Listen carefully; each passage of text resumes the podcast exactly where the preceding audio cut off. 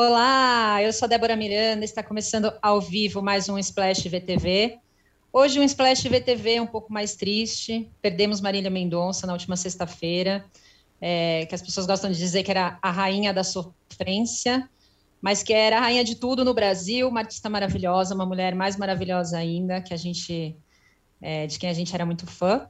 Então, a gente vai conversar hoje um pouco sobre a cobertura que a TV fez da morte da Marília, Vamos falar também sobre a estreia de Um Lugar ao Sol, a nova novela das nove da Globo. Temos as perguntas dos ouvintes, melhores e piores da semana. Temos uma grande surpresa no final. Mas antes disso, vou conversar com a Yas Fiorello, que vai contar para a gente hoje o que está bombando em Splash. Oi, Yas. Oi, Débora, tudo bom? Deixa tudo bem? contar o que está bombando. Olha só, segundo o Ricardo Feltrin, colunista aqui do Splash, vem aí uma nova era para o Domingão com Hulk apesar da audiência e dos patrocínios estarem indo muito bem, o alto escalão da Globo acredita que o programa precisa ter a cara do seu apresentador, como foi com o Mion, no, no Caldeirão do Mion. O que, que acontece?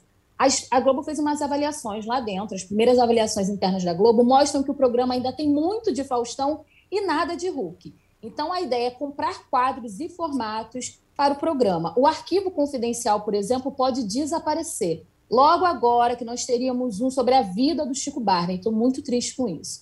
Mas não está descartada a ideia de quadros sociais, que são a especialidade do Luciano. Talvez venha aí um desafio onde o participante só vai ganhar uma casa se ele executar perfeitamente uma coreografia de TikTok, não sabemos, mas fica aí o aviso, vem uma nova era. Boa, olha aí uma notícia quentinha de Feltrin, nosso colunista de Splash. Bom, Yas, muito obrigada. Vamos torcer para os quadros novos incluírem o Chico Barney, não é mesmo? Com certeza. Vamos esperar. Vamos esperar essa nova, essa nova leva de, de novidades. Obrigada, Tchau, Yas. Gente. Tchau. Bom, agora vamos para o nosso papo de TV. Estou aqui, como sempre, queridos, maravilhosos, Aline Ramos. Com o microfone fechado. Chico Barney. Boa tarde, satisfação. Cristina Padiglione. Olá! E nossa querida Marcele Carvalho. Oi, gente. Bom, se vocês estão assistindo pelo YouTube, é, por favor, curtam esse vídeo, sigam o novo canal de Splash. Se estão ouvindo em alguma plataforma de podcast, sigam a playlist de Splash para receber notificação sempre que houver um programa novo. E bom, vamos começar pelas homenagens que os canais prepararam pela morte da Marília Mendonça. Alguns programas caíram da grade, né, pela importância do assunto e tudo mais, o jornalismo ocupou, outros programas se estenderam, outros viraram programas temáticos, homenagens, como o caso do Domingão, do Altas Horas, teve o Brasil Gente da Band. É, enfim, onde você. Que canal você sintonizava no fim de semana, estava sempre passando Marília, tocando as músicas dela. Como que vocês viram essas homenagens? Foi demais? Foi do tamanho certo? Foi legal? De acordo com o que ela merecia e o tamanho da artista que ela era? Como que vocês veem? Padi, quer começar? Hum. Tomando uma aguinha? Olha só, eu acho que ela super merecia muitas homenagens e acho uma pena até que muita coisa do que tenha sido dito nesse fim de semana pela televisão não tenha sido dito em tempo de ela ter ouvido, né? Inclusive, é, alguns muito sobre isso também. É, alguns pensadores de jornais, não digo só televisão, não, digo assim, sabe, é, grandes críticos de música.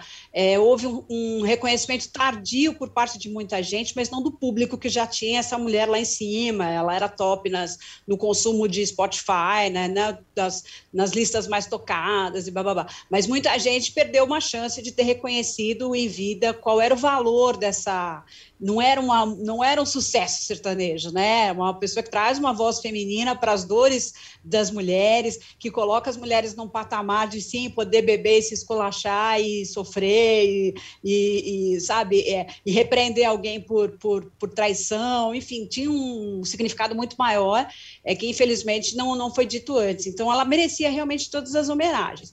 O, o desafio da televisão nesse momento é aliar uma uma, uma uh, merecida homenagem com informações, né, e com um repertório que não, não parecesse que aquilo era uma mera exploração da, né, não dava para ficar.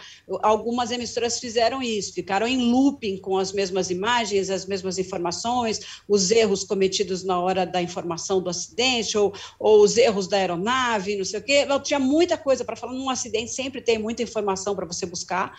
É, e o, o, repertório e a, a, carreira dela também tinha, apesar de ser ela muito jovem, tinha muita coisa também para ser dita. Então o desafio era esse, né? É, algumas emissoras tropeçaram nisso, assim, onde você vê que começa a exploração, onde não há mais informação e aquilo começa a virar um looping de imagens e de lamúrias e de choros e tal.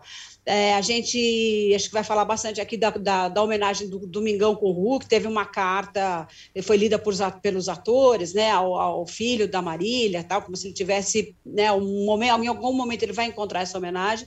Então foi um negócio bacana, foi bem feito, foi um, né, um, um aquilo que a gente falava do Gugu, que ele é, fazia de repente uma exploração da tragédia, mas com um verniz muito bacana e, e com algum motivo, acho que alguma emoção, utilidade, sabe? Assim, que não foi uma coisa barata. Mas teve também alguns momentos ali que eu deixo é, para a gente falar que todo mundo tem alguma, alguma observação a fazer, é, em que o Hulk ficou um pouco desnorteado nessa cobertura, que não é também muito a cara dele.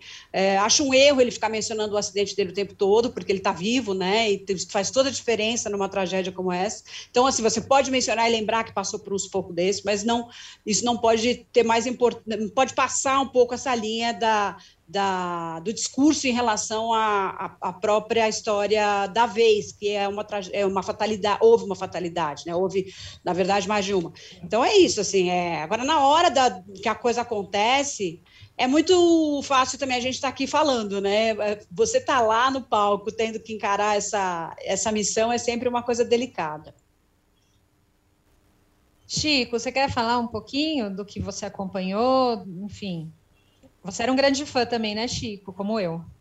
Porra, grande entusiasta. Acho que a Marília Mendonça não era, um, como a Padi bem falou, não era um fenômeno do sertanejo, era um, um fenômeno pop, né? Ela era a grande artista do Brasil em, em números e acho que em, até em, como eu posso dizer, é, é, é, em influência, né? Para outros artistas, para todo um movimento. Ela foi, de certa forma, a cara de, de um tipo de música muito popular no Brasil durante todos esses curtos anos da carreira dela, cinco, seis, né? Foi um negócio muito meteórico mesmo.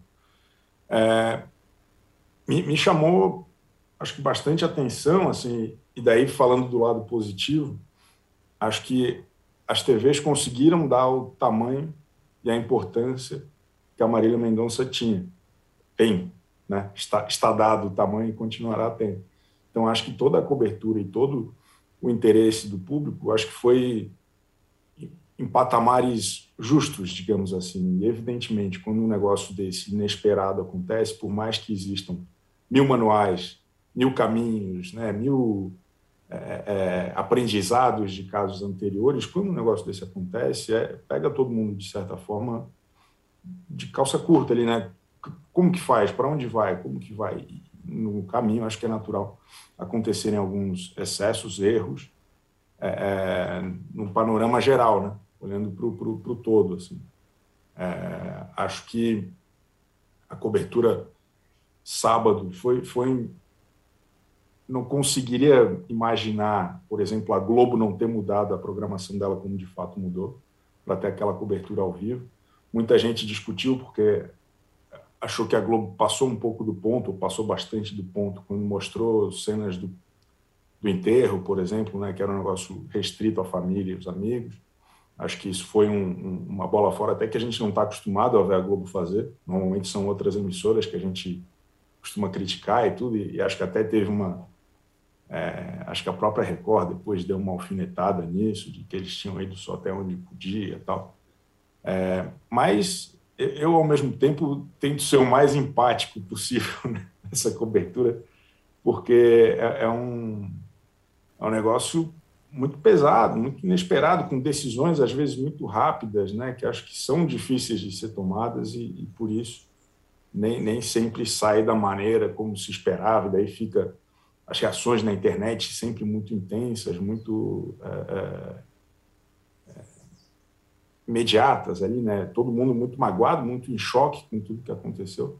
Eu acho que, no final das contas, tudo é um pouco natural, né? Se, se espera que haja o erro, que exista o, o, a reação imediata muito intensa, muito radical, mas acho que a gente tem que analisar isso também com um pouco de calma e com um pouco de é, é, um olhar um pouco mais de fora para conseguir entender que é, é, é, do jogo. Infelizmente, quando esse tipo de coisa acontece, e é uma pena que aconteça no país aqui com até com uma, uma frequência estranha, é, enfim, acho que é isso.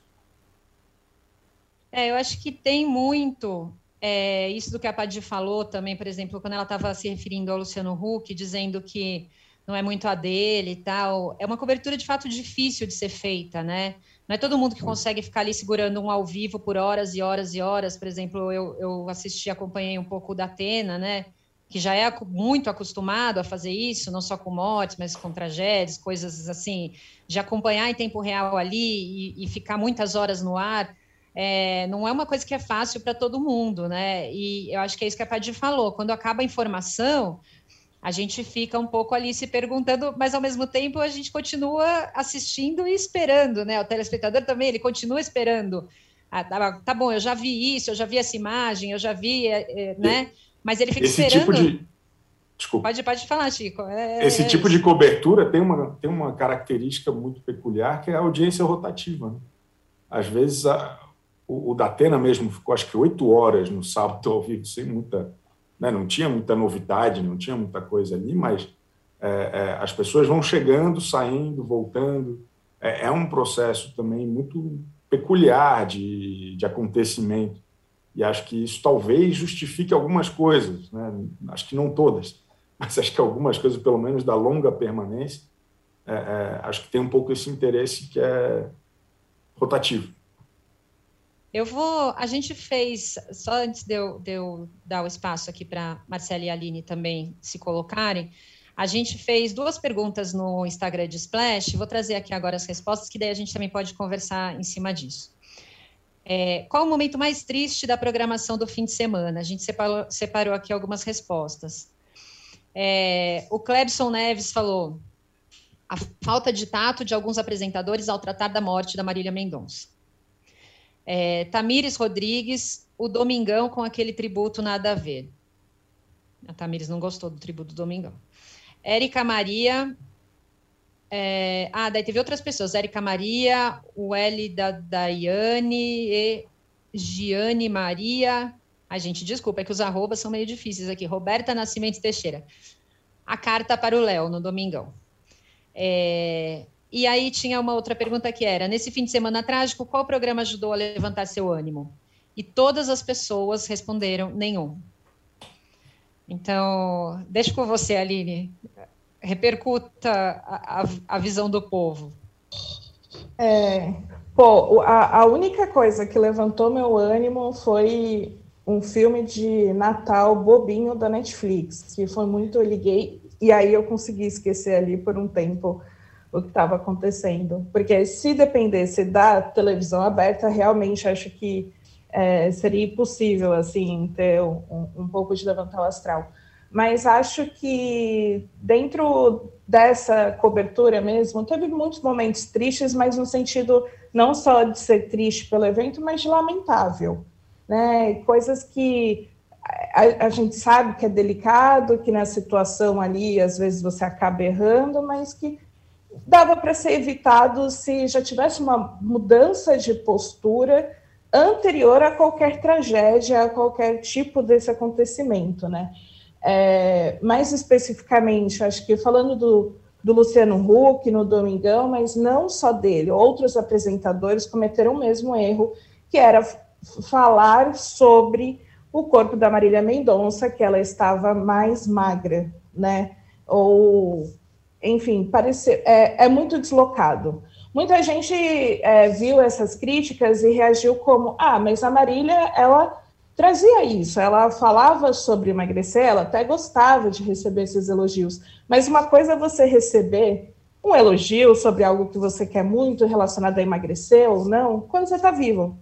Outra coisa é isso ser colocado no momento de tributo a ela, no momento de cobertura a sua morte, porque não encaixa. A gente está falando de uma cantora que quebrou recordes, e aí o que, que acontece? Ah, não, vou aqui lembrar sempre que ela emagreceu, é, que estava diferente, por aí vai. Então é até o ponto de, se eu tivesse gorda, isso seria uma questão. Agora que ela, ela estava magra, também é uma questão, continua sendo uma questão. Então, acho que isso vai deixando um pouco as coisas complicadas, porque seria bom se os apresentadores de programas né, não ficassem falando do corpo de suas convidadas dessa forma, seja se, se, se elas estão vivas ou não.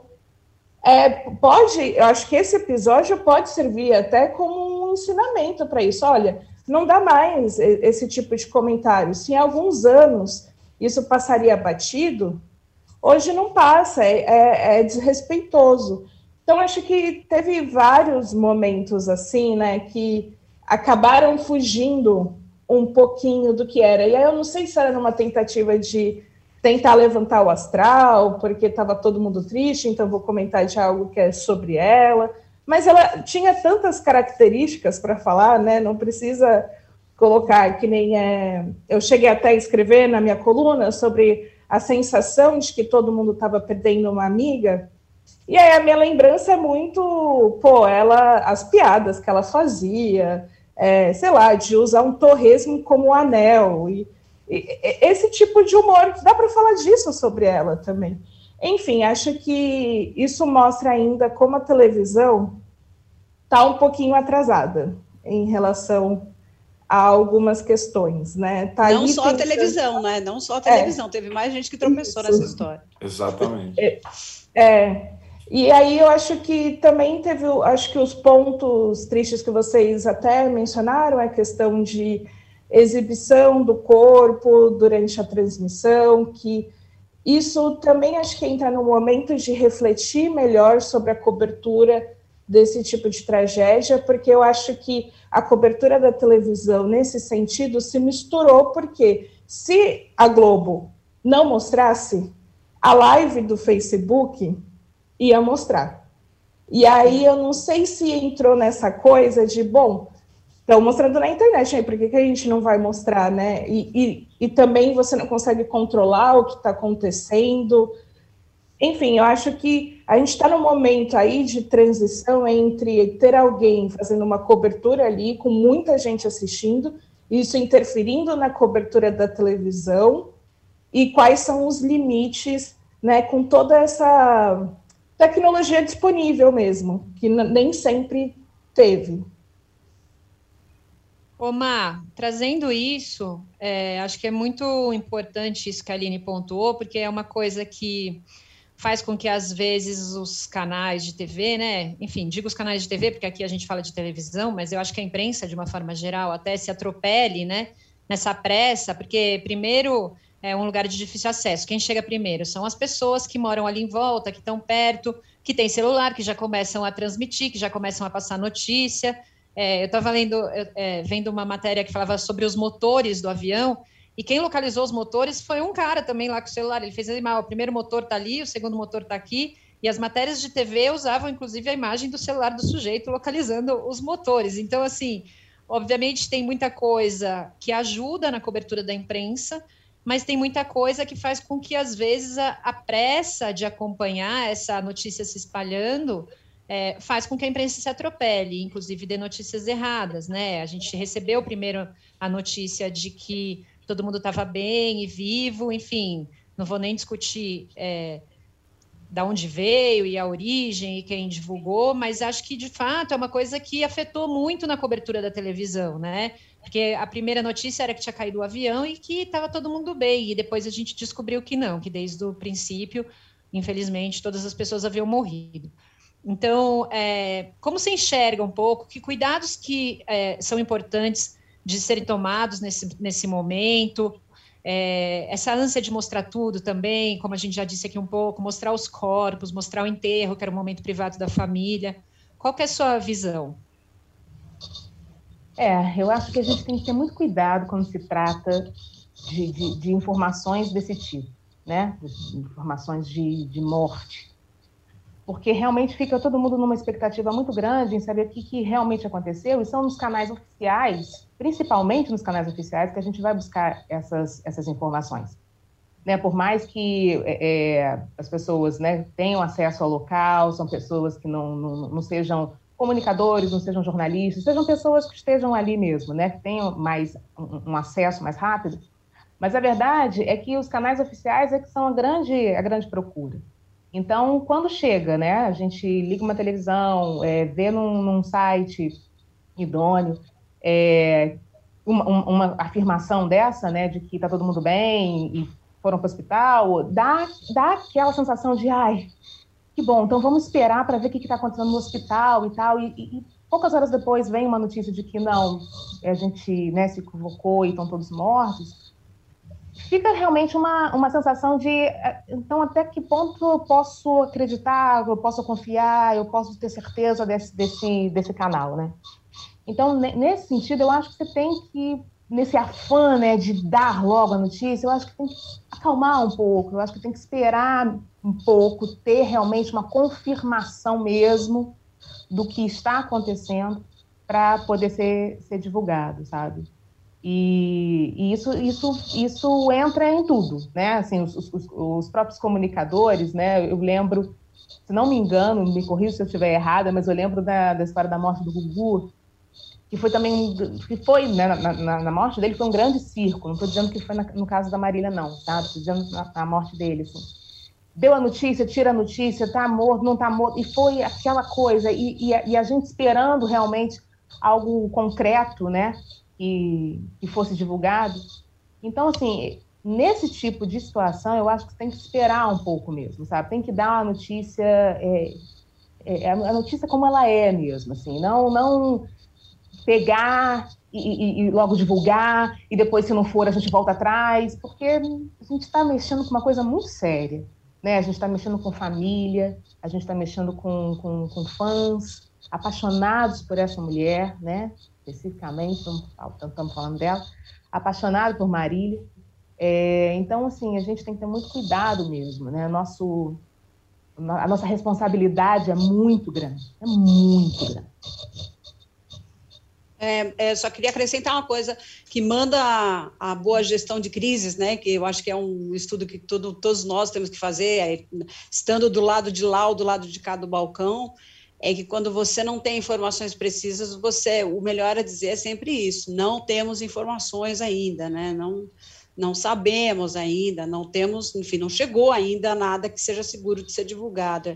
Mas acho que fica também como uma, uma lição, né? A gente tem várias lições no meio de, desse processo todo nos últimos anos, inclusive com essas coberturas espetaculares dos domingos, Mamonas Assassinas, foi super, é, foi, houve, houve excessos muito maiores, houve também fotos que circularam já na época, é, e era né, muito anterior à rede social, a internet engatinhava ainda, mas teve foto que circulou. Uh, então, assim, a gente teve o caso do Gugu, que foi super bem administrado, administrado, né? Mas ali teve uma, um cuidado de uma uma contratação de uma equipe de profissionais que fez um trabalho muito minucioso nessa gestão das informações sobre o caso do Gugu, que teve uma morte cerebral anterior à morte é, física, né, é, completa, e isso foi divulgado quase que como é, de, em etapas, né, de uma maneira muito cuidadosa. Então, essas, todos esses episódios ficam como lição para a gente estudar mesmo. Eu é, tenho um fascínio particular pelo, pelo estudo de gestão de crises, assim, eu acho que esse era um caso, eu tenho um livro até, acho que do Marco Rosa, chama Escândalo, que fala do caso do, do Foquecem da TAM, quando caiu, como você avisa as famílias, porque tem famílias envolvidas, você não pode sair dando informação, você tem que... Teve o caso do Boixá, que as pessoas, todas as televisões já sabiam e esperaram que a viúva soubesse antes de ser noticiado. Então, tem vários episódios para a gente estudar e tentar equilibrar esse, esse tom de homenagem e o tom de excesso que pode haver numa cobertura dessas, né? Um é, elemento recente que vocês trouxeram também, que é essa competição com as redes sociais. Né? Se a gente abre qualquer aplicativo hoje de vídeo, de, de foto, enfim, tem pessoas produzindo conteúdo muitas vezes Sim. até falso ou duvidoso, né? Tô, tô entrando no TikTok, tem um monte de, de, fake news lá, assim, com milhões de views. a respeito do acidente, e isso acho que aumenta, na verdade, a responsabilidade da, da imprensa, né, da, da cobertura profissional, porque é, é, onde as pessoas vão, de fato, conseguir ter o, o equilíbrio ali da, da, dos fatos, digamos assim, né? porque hoje assim, WhatsApp e, e, e, todos os aplicativos de vídeo, assim, é, é, um, é uma concorrência grande, né, de, de espaço, de atenção e de história, de, de como que aquilo está sendo contado. Então, é, é, importante. E tem que também ter um cuidado, eu cheguei a ver alguns, algumas é, matérias falando, é a respeito de algum, alguns comunicadores de outras emissoras, de afiliadas, enfim, é, comemorando a audiência. Isso eu acho de, um, de uma, uma coisa tão baixa, sabe? É, ao mesmo tempo que está ali, né, passando a informação, querendo, né, às vezes até querendo fazer um, um tributo, está é, tá no, no, Instagram comemorando a audiência que bateu a emissora é, líder. Para quê? Sabe? Uma necessidade de que isso? Né? A gente não está falando sobre isso, a gente está falando de coisas muito maiores. Né? É, mas é inevitável, né? Tem essa, tem essa leitura mesmo. O próprio SBT, que não entrou na história, a gente comentou que foi teve recorde negativo, né? Porque, aliás, uma maneira de a gente não ficar triste no fim de semana era sintonizar o SBT, nada acontece de diferente. É, só queria corrigir que eu falei agora há pouco o nome do livro Escândalo Marco Rosa, é Mário Rosa, na verdade, mas é bem interessante, tem vários episódios. É, que foram, sabe, fatores surpresa e você tem que lidar com a comunicação disso de uma forma responsável. Tem até aqui entre as perguntas que a gente recebe dos ouvintes, tem uma pergunta sobre o SBT. O SBT foi bem criticado por não cobrir a tragédia com a Marília. É, sem o Silvio, as notícias podem ganhar espaço no canal? Vocês acham? Eu acho, eu acho que sim, válido a ser criticado, é, justamente porque o, a maior notícia né, do dia, acho que não e você não cobrir é estranho. Não precisa cobrir ali 24 horas, ficar seis horas ao vivo falando do que está acontecendo, mas é estranho, não parece, parece que está em outro país, em outro mundo, numa dimensão paralela. Isso eu acho que é, é, é estranho demais. Seria não só mesmo... com a morte dela, né, Li? Com, com todas as coisas, né? Todas as notícias importantes do país, né? É, isso não é, não é isolado, né? Tem acontecido com uma certa frequência. Mas é até o, o que eu vi muito sobre a Globo ter suspendido o Caldeirão faz todo sentido, porque se transmitisse um programa tão para cima, né, que, que ainda vai com que tem presença de outros cantores, outros artistas, ia parecer que a gente estava em outro país, que nada não, não tinha acontecido nada. Então é estranha é, é, essa postura do SBT. Agora, se sem o Silvio vai ter mais espaço ou não, acho que não vai mudar muito, não. A, a, a, questão de ter mais notícias e cobertura desse tipo, porque quem continua mandando parece que segue a mesma visão. Ó, a gente tem uma outra pergunta que acho que também pode emendar num terceiro assunto aí. Por que a TV ainda não aprendeu a conduzir de forma ética a cobertura sobre a morte de algum famoso? É, enfim, quem quiser comentar, mas eu acho que é legal também a gente falar, a gente já citou um pouco aqui algumas coisas é, que, enfim, né, foram erros. É, acho que a gente podia também destacar o que foi melhor e o que foi nosso querido quadro, né? O melhor e o pior também, o que foi o melhor e o que foi o pior no meio dessas homenagens aí. Quem quer começar? Marcele, é... quer começar? Eu, eu, eu gostei eu... muito. Não pode falar, Padir, fala aí. Não, fala, pode falar, pode falar. Não, eu ia falar que eu gostei muito do, do Fantástico. É, eu gostei muito do que eles fizeram. Eu acho que ali eles conseguiram mesclar muito bem isso, né? As homenagens. É, eu me emocionei em vários momentos. Nossa, chorei junto com, com, com o pai do filho dela. É, fiquei bastante emocionada e, e deu teve também a, a, informação, né? Então eu acho que ali, eu acho que o programa conseguiu fazer esse mix, né?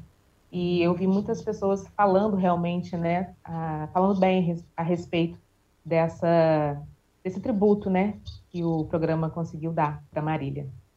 Acho que tempo é tudo também nesse caso, né? Você ter um respiro ali de não ter que entrar na mesma hora, no mesmo dia. Você ia falar, Padim?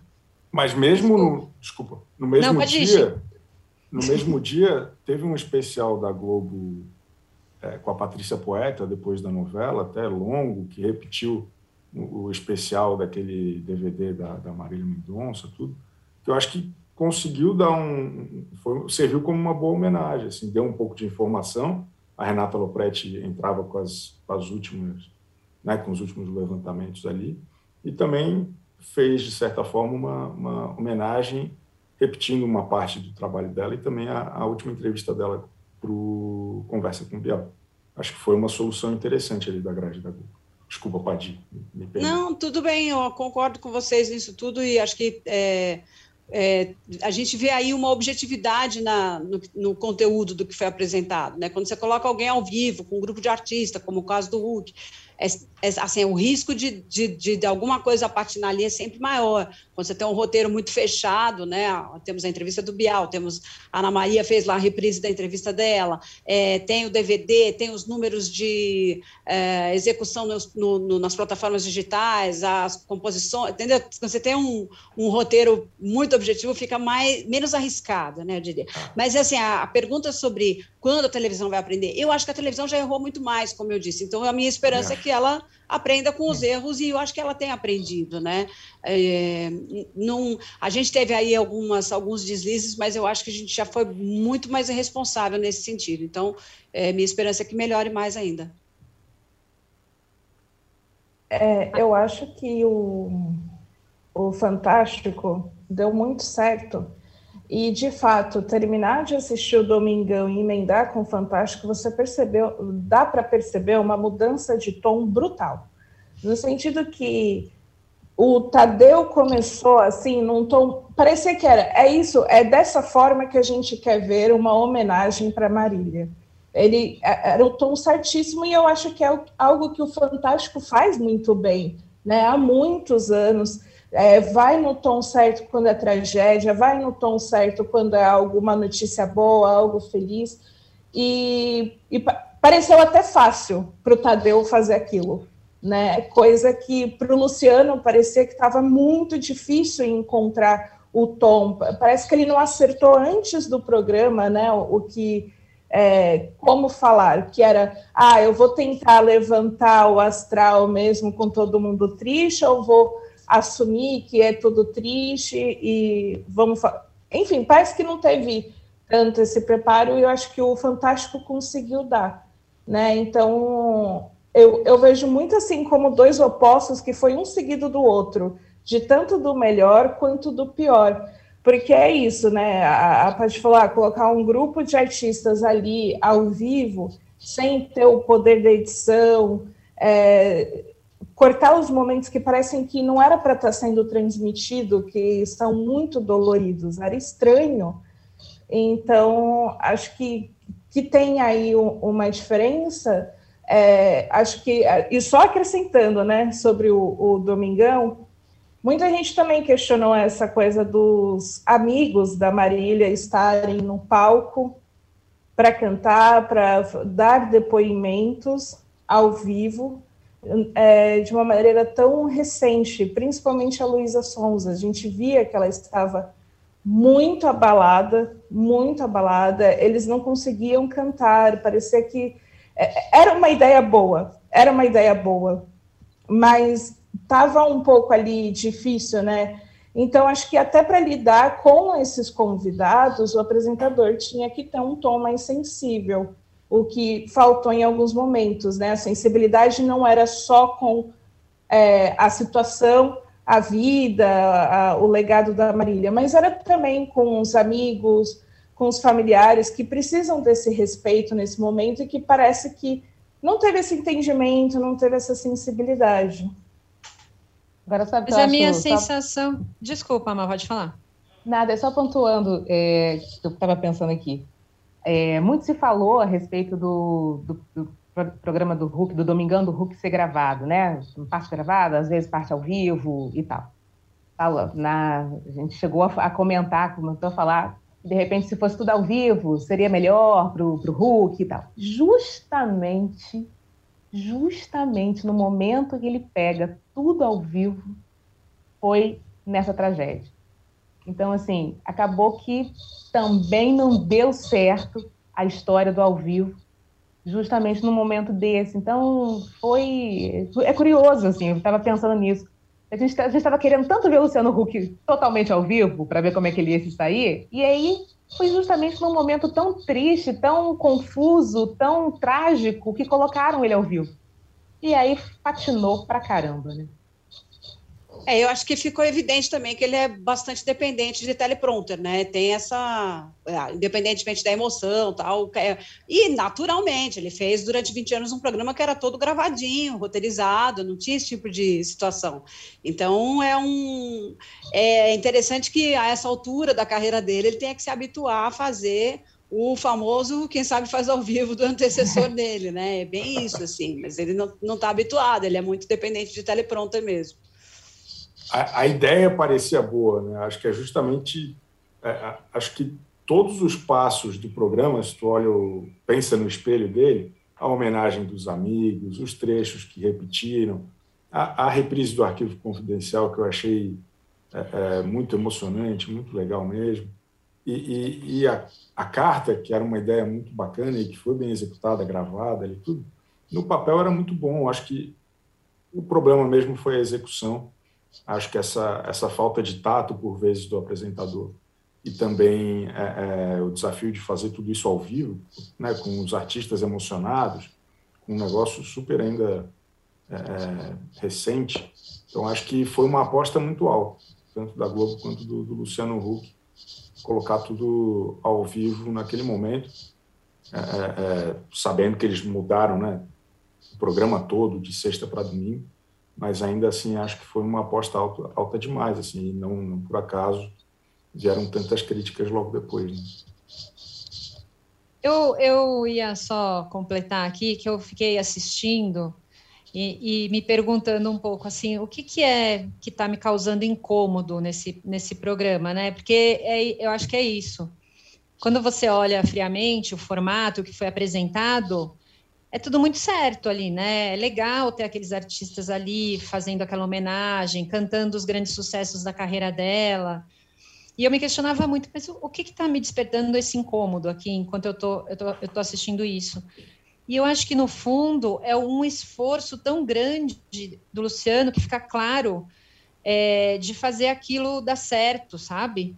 É, eu acho que ele não consegue se soltar. A sensação que eu tenho é que ele não consegue se soltar, que ele está querendo é, fazer aquilo muito dar certo de qualquer forma, e aí é tão certo que é meio incômodo, parece. Eu não sei se eu, se eu consigo explicar direito, mas chega a ser até é, artificial um pouco, às vezes. Assim, eu acho que até o negócio que a Aline destacou, de falar sobre a forma física dela, e ele falou sobre isso é, num tom elogioso, né? Assim, sem, sem é, a percepção do que isso causaria naturalmente, mas até num tom elogioso para ele, né? Você percebe que quando ele diz isso, ele está querendo ser, ser, elogioso, assim. Não, quando encontrei estava ela, acho que era a Maiara e Maraísa, né? Que ele citava junto, é. magérrimas as três, né? É... Ele fez o mesmo comentário quando elas estiveram na última vez do programa. Então. Isso que me chamou e... a atenção também. E aí eu acho que é isso. A, a, a, é, muita gente criticou, por exemplo, a visão dele de falar muito sobre o acidente dele, mas acho que até aí era uma tentativa também de causar uma identificação, tipo, é, eu também passei por isso. Eu, eu, eu, vejo um esforço muito grande dele em tentar. Eu, eu acho que ele está numa, numa situação que é muito delicada e muito difícil. Ele assumiu um programa que, enfim, é muito complicado. A gente sabe como é difícil mudar hábitos na TV, as pessoas são acostumadas a uhum. determinado apresentador, a determinados horários. TV é muito hábito, então, assim, ele está num papel dificílimo e eu acho que ele está fazendo tudo o que ele pode para dar certo. E eu acho que talvez o tudo que ele pode acabou ficando um, um demais, assim. É, eu acho que a gente comparando, é, pode até ser injusto fazer isso, mas a gente comparando com o Mion, que assumiu a, a vaga dele, você vê que é uma coisa mais solta, mais espontânea. Claro, cada um com a sua linha, cada um com o seu programa, são programas diferentes. mas eu acho que ele está nessa tensão de querer fazer aquilo virar, assim, e, que, e fazer aquilo ser sucesso. Então, eu, eu, concluí no fim das contas que acho que tanto esforço é o que estava me causando um pouco de incômodo ali, porque eu acho que o, o tom dele e tudo mais não era tão. Espontâneo. Não sei, é, tão espontâneo, ou tão. É, talvez tão humano, não no sentido de ser desumano, mas no sentido de ser só um pouco artificial, ensaiado, roteirizado, né? Enfim. Então, eu acho que também é preciso levar em conta um pouco aí que ele está numa situação bastante difícil, né? E é isso que a Marcele destacou. No dia do ao vivo foi esse dia, né? O dia mais crítico, talvez, de todos os dias, um dia de, de fazer uma cobertura com a qual ele não está habituado, né? Não está acostumado, enfim. Então, queria só pontuar isso também. Bom, enfim, alguém tem mais alguma coisa? Quer dizer mais alguma coisa sobre esse assunto? Não? Então, vamos mudar de canal.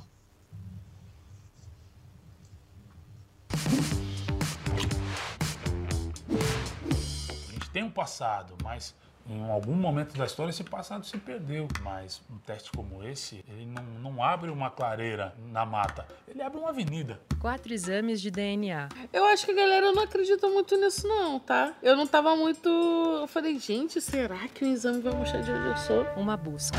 Quando chega um exame de DNA e me diz que eu sou 90% africana, a ciência está dizendo que ela é capaz. O passado se reconecta com o futuro. Como se fosse um, um desafio agora, falar, irmão, é o seguinte, você tem Nigéria e você tem sua avó. Dá um jeito para você ligar esses dois pontos. Tá aí. Se tem uma política de ressarcimento, o Estado brasileiro podia fazer é esse um pacote de exame de DNA para todo mundo, para toda a população negra brasileira. Pericles, MC Carol, Eliana Alves Cruz, Yuri Marçal. Origens. Quem não sabe de onde veio, não sabe para onde vai. Assista no YouTube de Move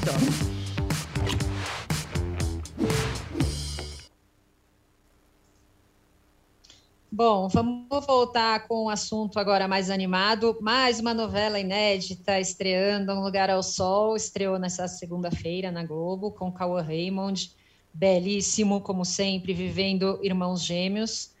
É um episódio, episódio, né? Um capítulo, enfim, bem longo, é, e bem tarde também, entrou bem tarde da noite, né? Muita gente reclamou que acabou, já estava madrugada quase mas eu gostei bastante. Acho que vai ser uma história que vai prender a gente até o fim, espero, porque estou muito carente de uma boa novela. É...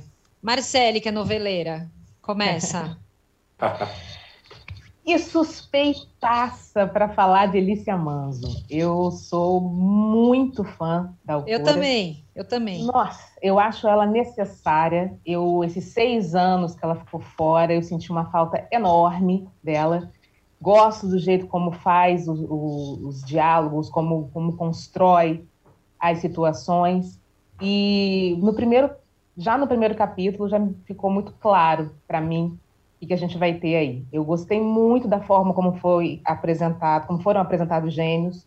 Eu acho que foi uma forma que a gente conseguiu visualizar mesmo bem é, o, que, que, o que, que aconteceu né, na vida desse garoto, né, do, do Christian, que foi deixado no orfanato, foi preterido pela família rica, o que aconteceu com ele, a trajetória, e o que aconteceu com o Renato, que era o Christopher, né, de, de, de, quando, quando nasceu lá em Goiás, virou Renato, depois que veio com a família rica.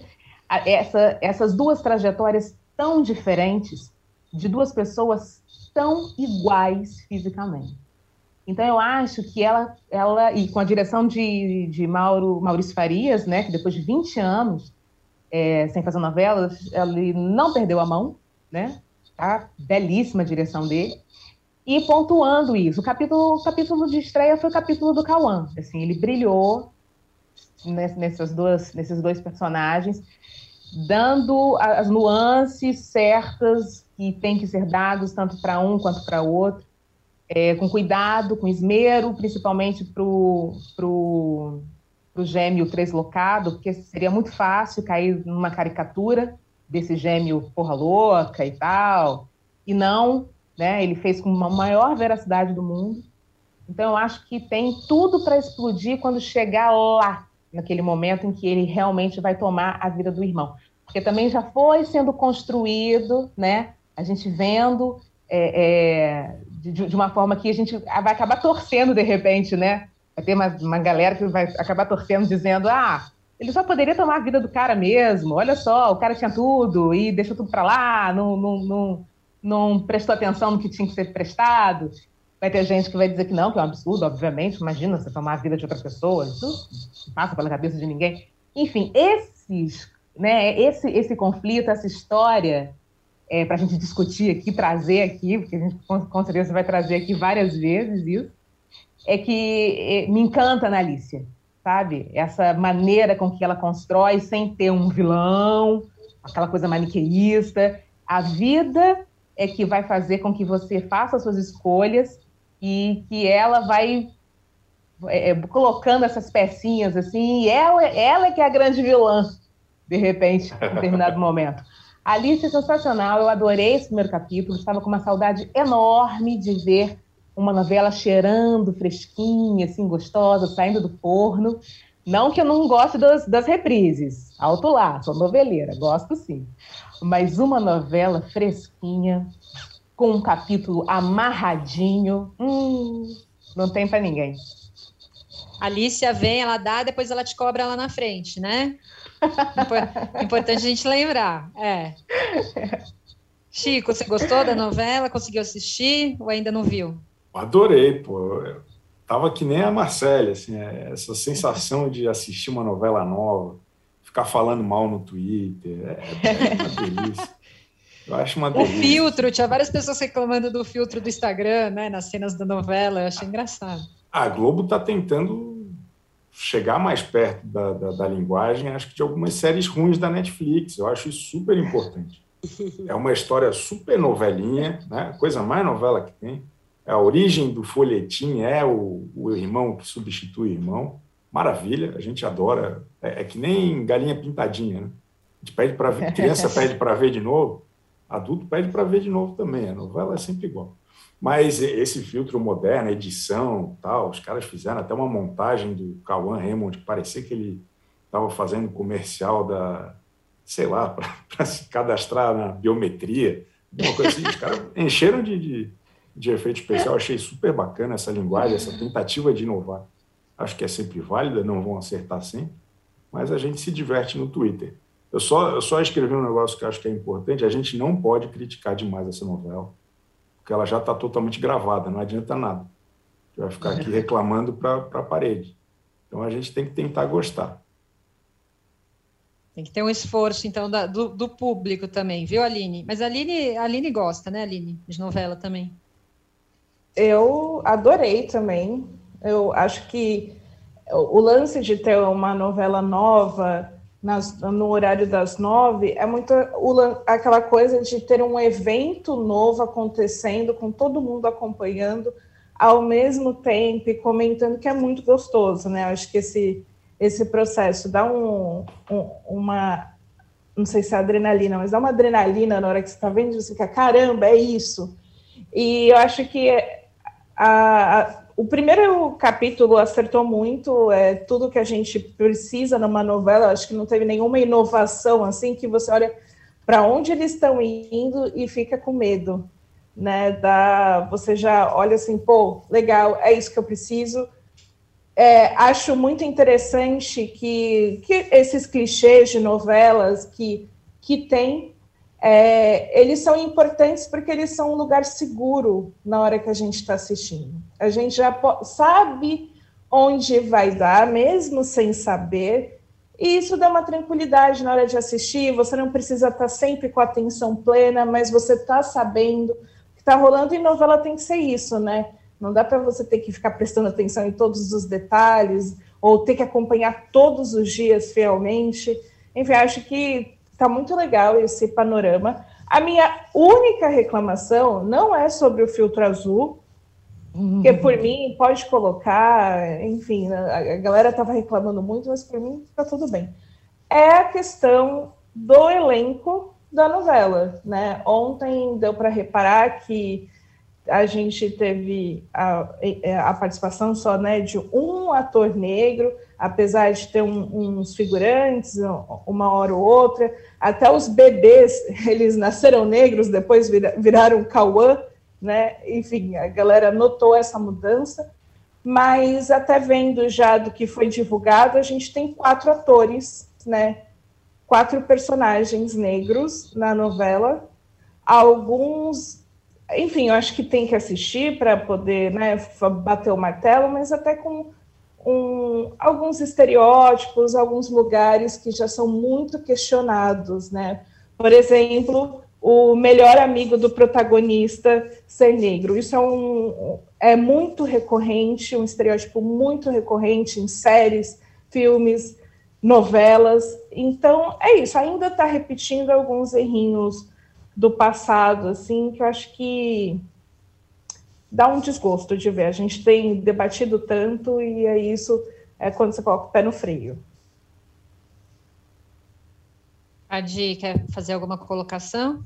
Sim, eu gostei muito de tudo, assim, eu não tenho nenhuma, mas não, não tenho nada para mudar, eu só me incomodei com uma coisa que é esse tipo de detalhe que a Aline disse que as pessoas não vão reparar em tudo, e eu reparo, por isso talvez eu seja mais infeliz vendo novela às vezes, é, que é, sei lá, sete anos depois ele está carregando na festa da, para a festa da Lara, que é a Andréa Horta, o mesmo livro que ele recebeu do Tunico Pereira sete anos antes em Goiânia, parecia ser o mesmo livro do, do Machado, né, o, o Memórias Póstumas.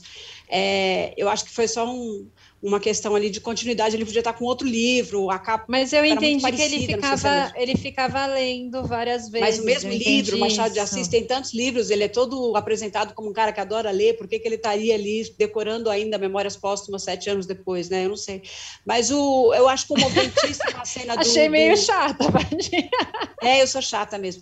A cena do ah. Tunico Pereira, maravilhosa, assim, aquela cena da, da troca sobre, é, a, a, sobre aprender, sobre sobre ler, sobre descobrir a vida, sobre o que você quer ser, é uma, uma cena pequena e, e, muito intensa, muito. Os diálogos são deliciosos. Eu amo os diálogos da Alicia e, e adoro uma novela com bons diálogos, porque eu acho possível você construir a história, é, como disse a Marcele, preparando já o público para essa troca que vai haver, sem o julgamento que ele poderia receber né, do público, vou dizer, ele vai ser um pouco compreendido nas ações dele.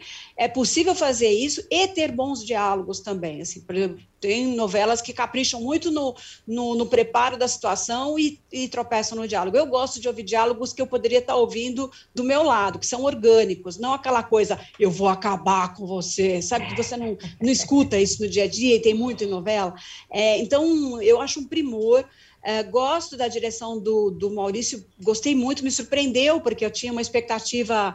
É, não é nem que ele, nunca, ele não dirige novelas há 20 anos, ele está estreando na direção artística, né? Há 20 anos ele está fazendo humor, fez Grande Família, fez Tapas e Beijos, fez O Tá no Ar, é, fez o filme da Hebe, a série também, mas quer dizer, uma novela, né, assumir a direção artística de uma novela, então gostei bastante do que eu encontrei.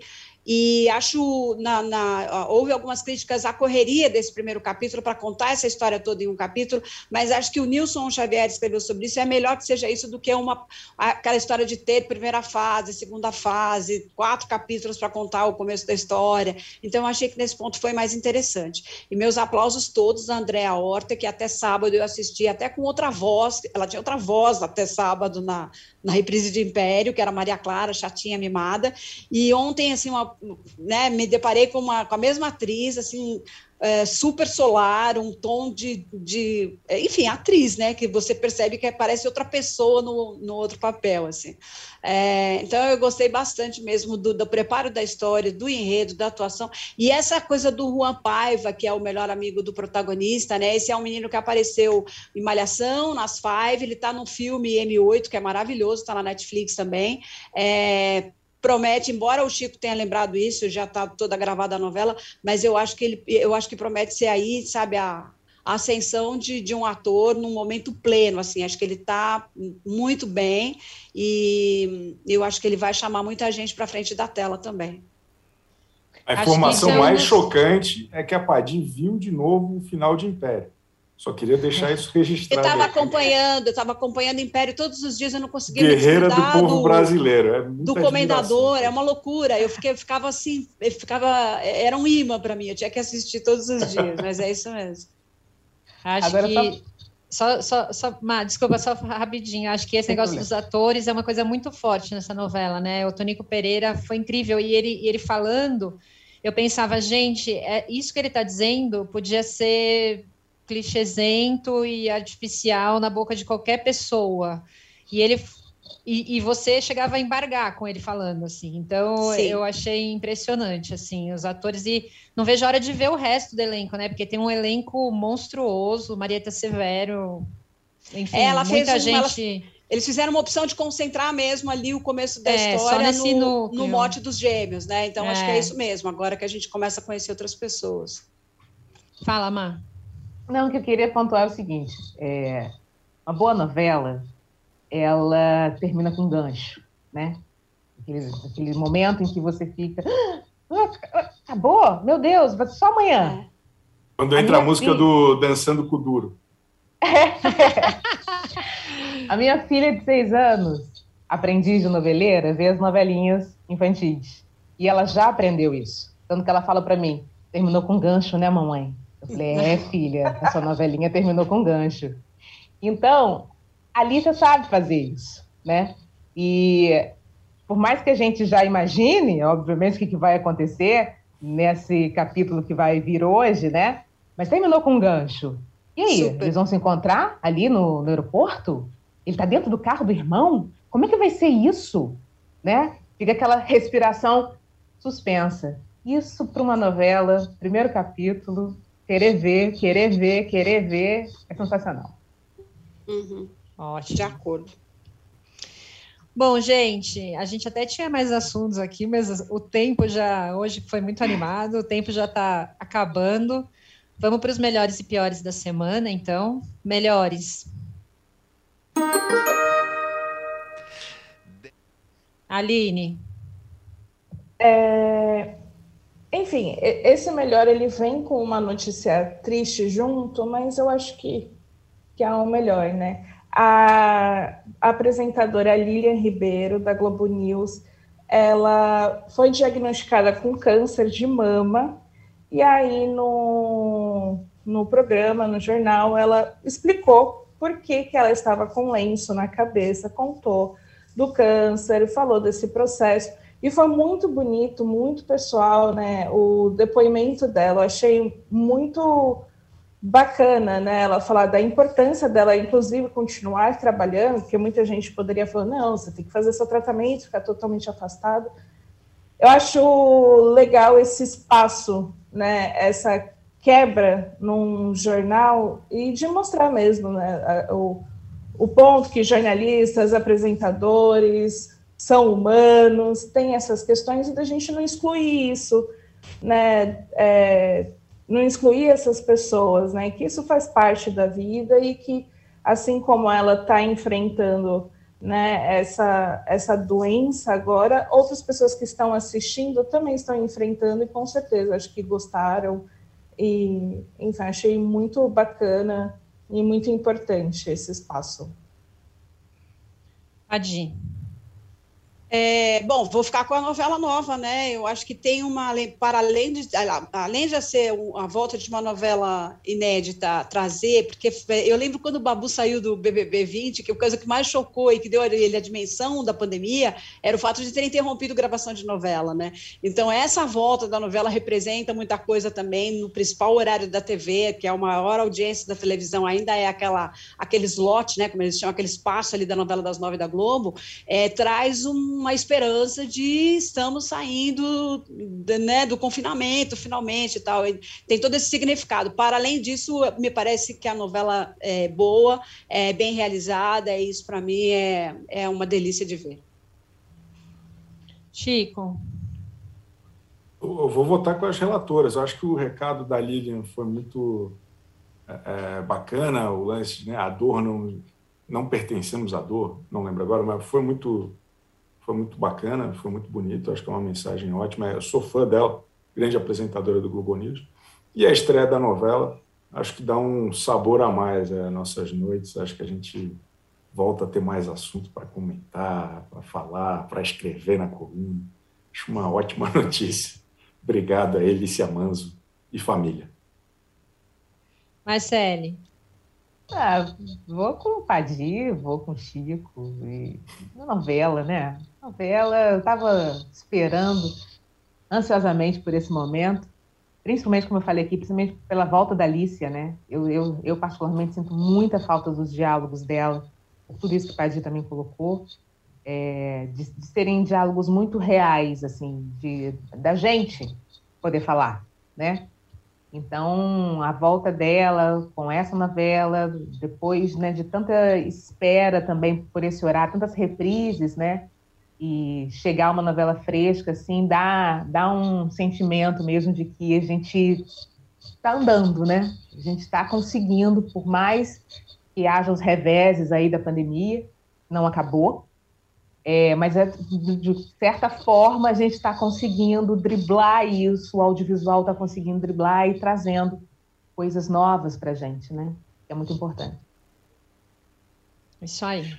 Bom, eu vou, eu vou com vocês também. Para mim, a novela foi o melhor. Eu fiquei muito empolgada. Da, da, é isso que o Chico falou: dá assunto para falar, dá outras, né? Uma sensação. E essa sensação mesmo de que aos poucos as coisas estão voltando ao normal. Então, para mim, foi Fiquei muito feliz com a estreia da novela. Espero que ela continue é, sendo boa e deixando a gente ali todo dia com gancho, né? Eu sempre com gancho para a gente acompanhar no dia seguinte. Mas eu também queria destacar a Lilian Ribeiro, acho que isso que a Aline falou é bem importante. Eu lembrei de uma apresentadora da, do Globo Esporte do Rio Grande do Sul, chamada Alice Bastos Neves, que ela também fez isso, apareceu carequinha na TV, falou do câncer dela. E eu até, até procurei aqui antes para falar, porque eu, eu, me lembrava que ela, eu fiz uma entrevista com ela e ela tinha dito uma frase que eu achei muito importante, assim, que ela falava: sou mãe, trabalho e tenho um câncer para curar. Então, é, não é algo que me define, mas é alguma coisa que, pela qual eu estou passando. E aí, é como a Aline falou, né? Tem tantas mulheres passando pela mesma situação, acho que é muito importante a gente trazer voz para isso e identificação e, e força, né, uma para as outras. Então, também queria destacar a Lilian. Bom, vamos para os piores?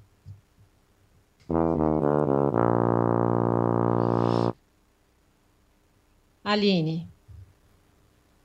Bom, acho que o pior é, eu considero as gafes do Luciano Huck no Domingão, foi. É acho que o problema maior é que foi uma sequência, né?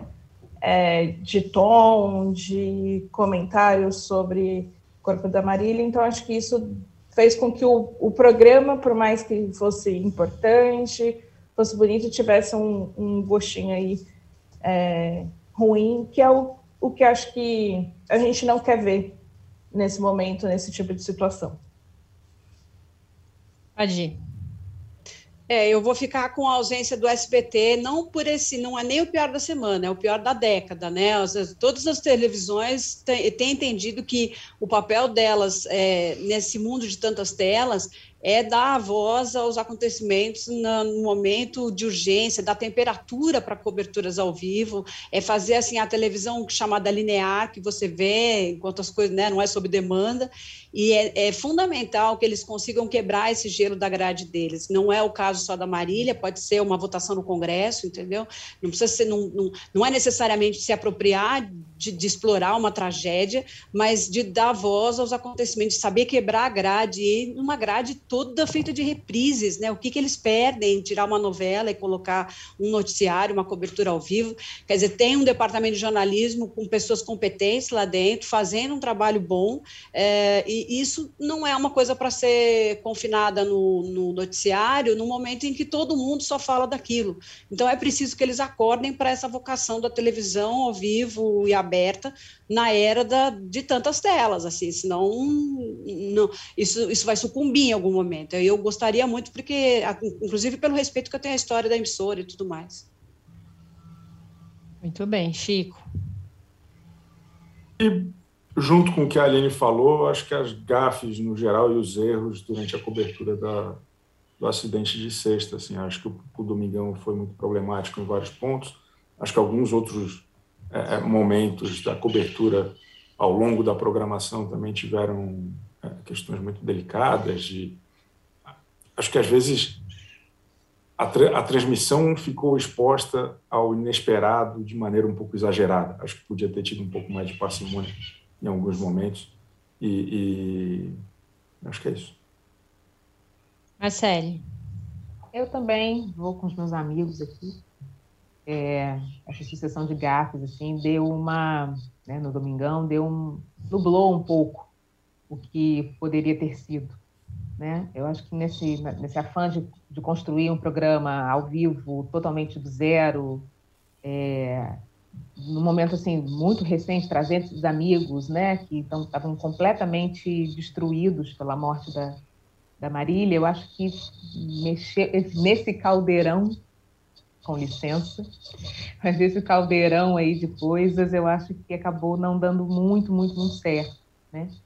E pontuo também a Ana, Ana Maria Braga, também, que fez um comentário a respeito da, do corpo da Marília também, né? No, no programa dela, lamentando, ah, justamente agora que ela né, emagreceu e tal, acontece isso completamente desnecessário, como a gente já colocou aqui em outros momentos. Então, eu vou com os meus amigos, eu acho que as gafes todas que aconteceram. É, eu vou também é, com vocês. Acho que ainda esse tratamento muito diferente, né, de, entre mulheres e homens nesse momento, né? Ninguém cogitaria falar sobre o corpo de um homem depois que ele tivesse morrido, enfim, nem, nem muitas vezes nem quando vivo, mas é, e acho que isso vai além de gafe, né? Porque gafe, eu acho que é quando você comete um erro, dá um fora ou algo assim, né? É uma mudança de chave ali que precisa acontecer, uma mudança de mentalidade mais profunda, eu acho, que de fato precisa acontecer para que essas situações não se repitam. Assim, eu acho lamentável, é, triste, mas pelo menos assim, eu acho que na, na, na, conclusão dos fatos eu fiquei bastante feliz que as pessoas puderam conhecer um pouco mais de Marília Mendonça, saber um pouco mais da importância dela, desse negócio de influenciar que o Chico falou, que é muito importante. A gente deu várias matérias em Universo de mulheres que saíram de relacionamentos abusivos por causa é, das mensagens dela, da música dela, das letras dela, que passaram a se amar mais, que reconquistaram a autoestima. Então, é, para além do sucesso musical e de todos os recordes, né, era uma pessoa que trazia mensagens que eram muito importantes para as mulheres. E acho que, se a gente pode dizer assim, acabou sendo até uma mensagem final. A gente está discutindo isso hoje, é, depois que ela morreu, mais uma vez, falando sobre corpos, falando sobre autoestima, sobre reconhecimento da mulher. Acho que até o fim a mensagem ficou sendo essa. Assim. É, antes da gente encerrar, vou dar a voz ao nosso querido Chico Barney, que tem uma surpresa inesperada aqui para nos dar. Não, não, vou dizer que é uma boa surpresa, mas enfim, vamos lá, sem spoilers, Chico. É, queria agradecer a todos aqui, a todas, no caso aqui da, das minhas queridas colegas, porque este é meu último episódio aqui no podcast. Continuo com a coluna, continuo quarta-feira com a minha querida Aline Ramos e, e, outros no Splash Show, mas estou me despedindo aqui do Splash VTV após dois anos de uma jornada gloriosa. Agradeço muito aqui a parceria de todas, sou completamente é, é, é um fã de vocês e, e boa, boa viagem para todo mundo. Um prazer. ou, ou, seja, ou seja, né, Débora e Marcelo, o problema somos nós, né? Porque ele vai continuar com a Aline, mas a gente, ó. pois é. Foi bom, muito bem durou. Pontuado. Um abraço para vocês. É. Que absurdo, que absurdo. Oh, eu vou. Tô me sentindo rejeitada. Não, eu, eu, vou, eu vou continuar focado cada vez mais na, na, na bobagem e vocês que são muito sérias e, e, e profissionais de respeito vão tocar o barco aqui. Eu vou, eu vou falar de bobagem. Chico, Chico, eu quero dizer que o seu besteirol nos alivia, nos faz respirar, porque isso nos faz pensar melhor. Então é um engano achar que a gente aqui é mais sério, sabe? Assim que isso vai levar a algum lugar. A gente precisa desse respiro, assim. Então queria agradecer você também por esse meu, no meu caso, um curto, porém rico período na nossa convivência aqui na mesma tela. Tamo junto. Foi um prazer inenarrável. Sou um grande fã e esse podcast aqui é, é muito importante para mim. Adoro vocês. Tudo bom. Bom, a Padi já fez o nosso papel de tentar contornar, pelo visto, sem muito sucesso. Mas, enfim, quero dizer que também lamento um pouco, sinto falta da nossa turminha, de quando a gente começou lá no estúdio, mas, é, enfim, respeito sua decisão, acho que vai ser bom. Teremos, a partir de agora, a Marcele sempre conosco. Vai ser um programa aqui da, da mulherada dominando, então se preparem. É, e semana que vem a gente vem com um programa super especial, o nosso episódio de número 100 do Splash VTV. Não percam. E por hoje é isso, gente. Até semana que vem. Beijos a todos. Tchauzinho. Tchau.